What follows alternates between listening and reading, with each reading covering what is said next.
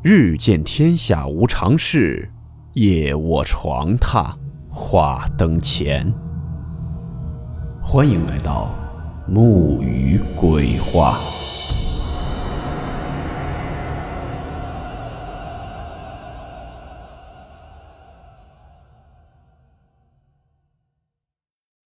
今天这个故事是一位名叫“红色贝雷帽”的网友分享的，他从小到大。经历的三件恐怖离奇事件。事件名称分别是：走胎、恐怖的人和戏台上的哭声。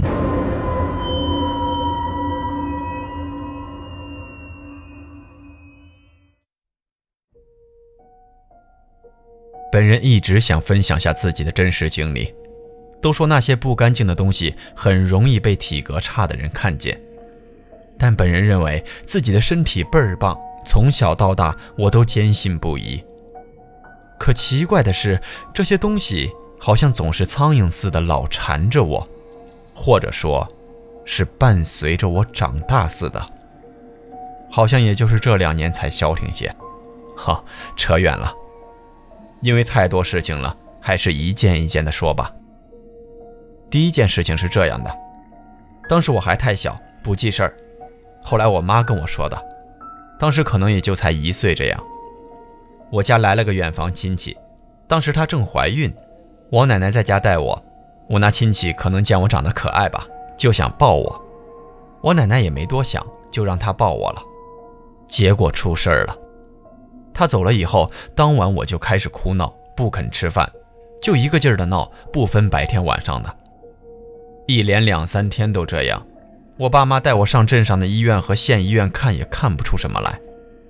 我妈觉得不对劲儿了，问我奶奶最近这几天带我去过哪儿，或者家里来了什么人。这时奶奶才把两天前的事儿说出来。我妈当时想都没想，抱着我就往我们当地很有名望的扛铜师傅，啊，我们本地对这类人的称呼。后来我还认他做了干爷爷，也叫做通灵人，懂得老一辈传下来的捉鬼一类的法术。到那儿后，我把情况说给我干爷爷听后，他马上就为我设坛做法。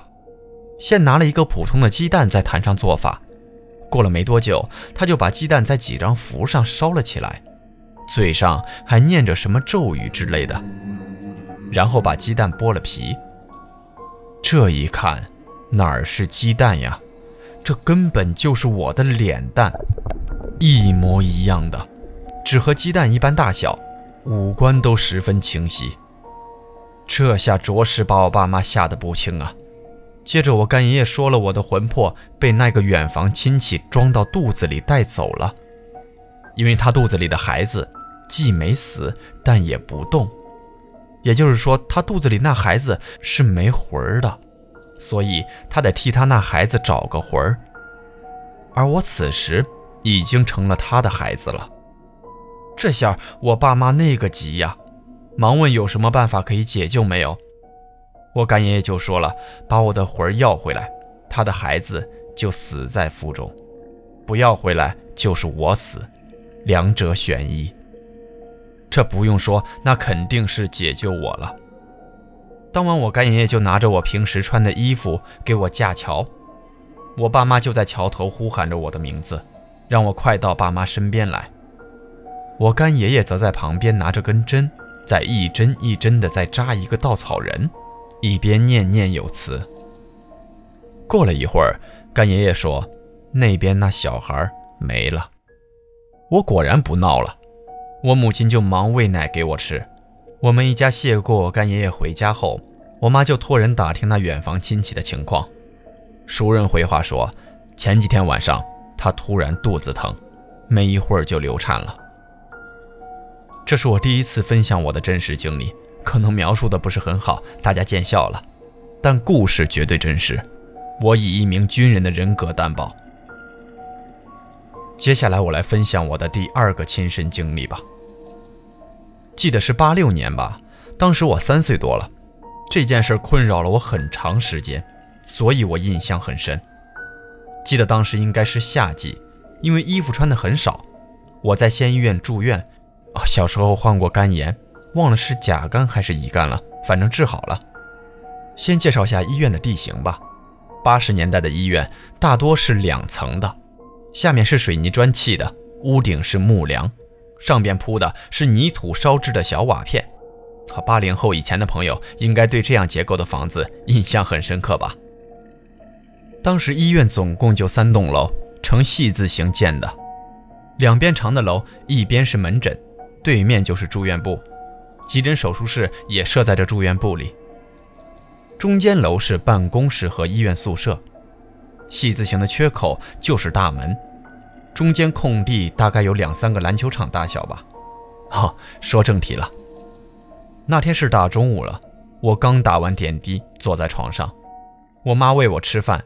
哦，我住在一楼挨着门口的病床，突然听到大门口闹哄哄的，然后就见两个人抬着个担架跑着进来了，旁边有个医生举着个药瓶，另一边一个女的边跑边撕心裂肺地喊担架上的男人，什么孩儿他爸不能睡，我们到医院了之类的，让他坚持住，马上就没事了。再看担架上的男的，全身上下都是血淋淋的。早就已经昏迷不醒了，任他怎么喊都没什么反应。几个人就这么急匆匆地从我病房门口跑了过去。那时还小，也不知道害怕，也就这么直盯盯地看着。那雪人一样的男人直接进了急诊手术室。当时我妈也吓傻了，这才想起来蒙住我的眼睛不让我看。大概过了一个多小时这样吧，恐怖的事情发生了。我妈拉着我出病房，带我到空地上走走。这时，又听到了那女人再次撕心裂肺的哭声，我便看过去，除了那个女人外，门口还站了很多人，可能是伤者的家属那边来了吧。男人被他们推着担架车推进了走廊尽头的房间。长大以后，我才知道，那里就是太平间。这次我妈反应够快的，一把抱起我就回到病房，并关好了门。刚坐到床上，我便看到雪人一样的男人站在窗外，挥手向我打招呼。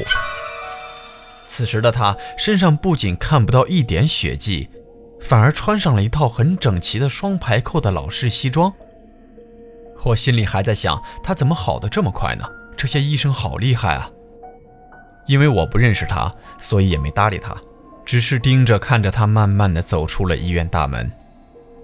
等他走出了大门口，这才问我妈：“刚才血淋淋的叔叔怎么好的这么快呢？这么快就出院了？”我妈听了，先是一愣，就问我看到了什么，我便和她说了，然后她就和我爸交代了这些事儿。下午我爸来给我们送饭时，手里拿着个水盆。盆里有几只柚子的树枝，然后沾着水把我浑身上下拍了个遍，后来又拿出一根不知道是什么草编的绳子系在了我的左手上，又在我的枕头下放了张叠成三角形的符。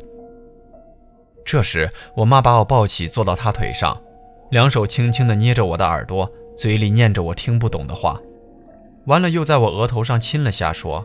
我儿子长命百岁，身体健康，百无禁忌。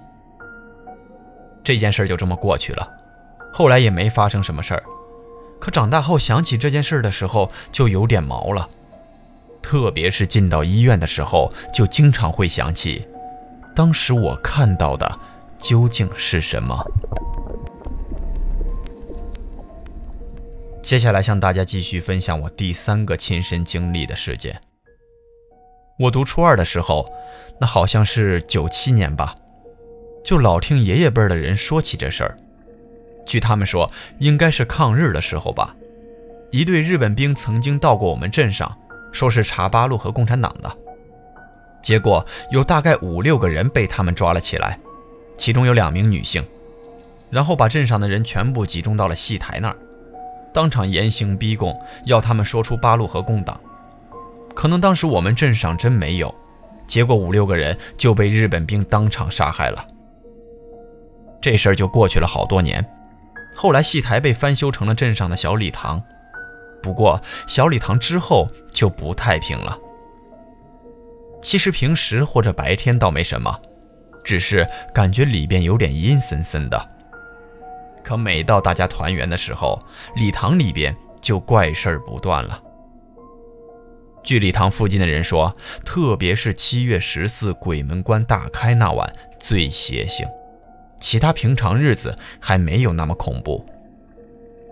听他们说的那么确有其事，我心里就觉得这事儿有水分，于是便纠集了三四个从小胆儿特肥的发小，约定好就七月十四鬼门开那晚去一探究竟。那晚也成了我们几个人最难忘的一个晚上了。我们几个吃过晚饭后，就便到我们家集合。我们拿了手电便上街了。一路上，路边都有人在给已故的人烧纸烧香。感觉街上都被一种阴森森、恐怖的气氛笼罩着。到了礼堂门口，大门是锁上的，只有平时学校或者社区有演出之类的活动外，是不对外开放的。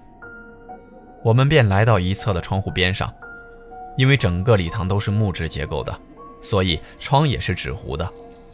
透过窗户往里看，都是一片黑乎乎的，静得让人十分难受。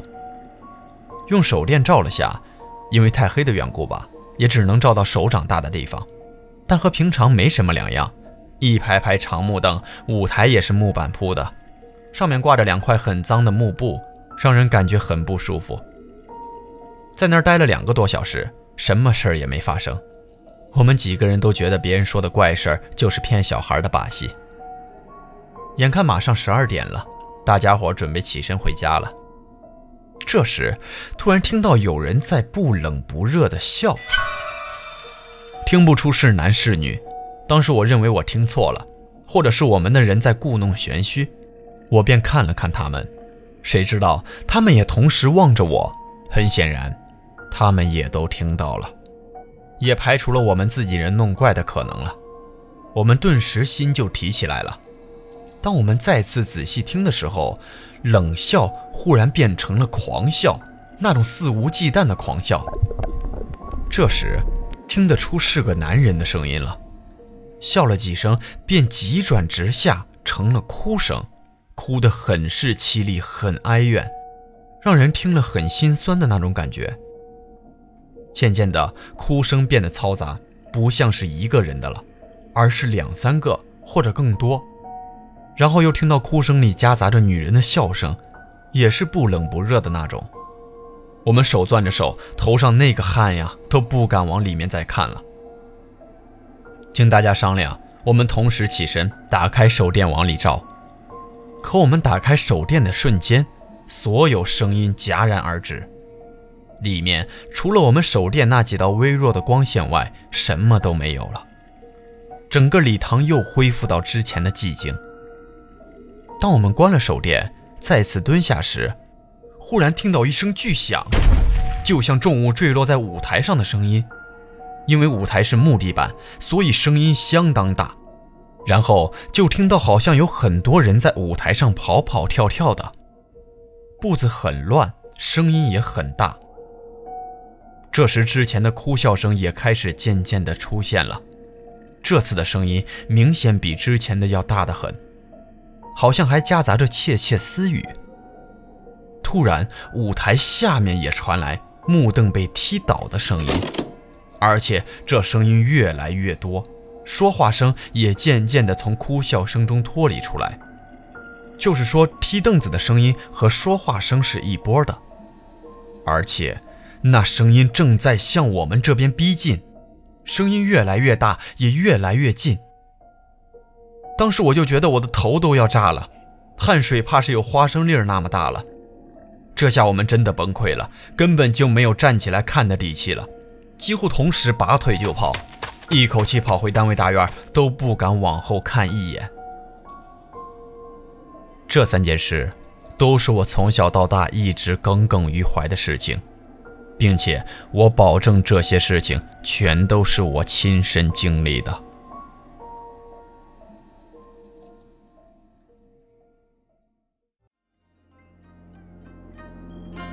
好了，我们今天的故事到此结束，祝你好梦，我们明晚见。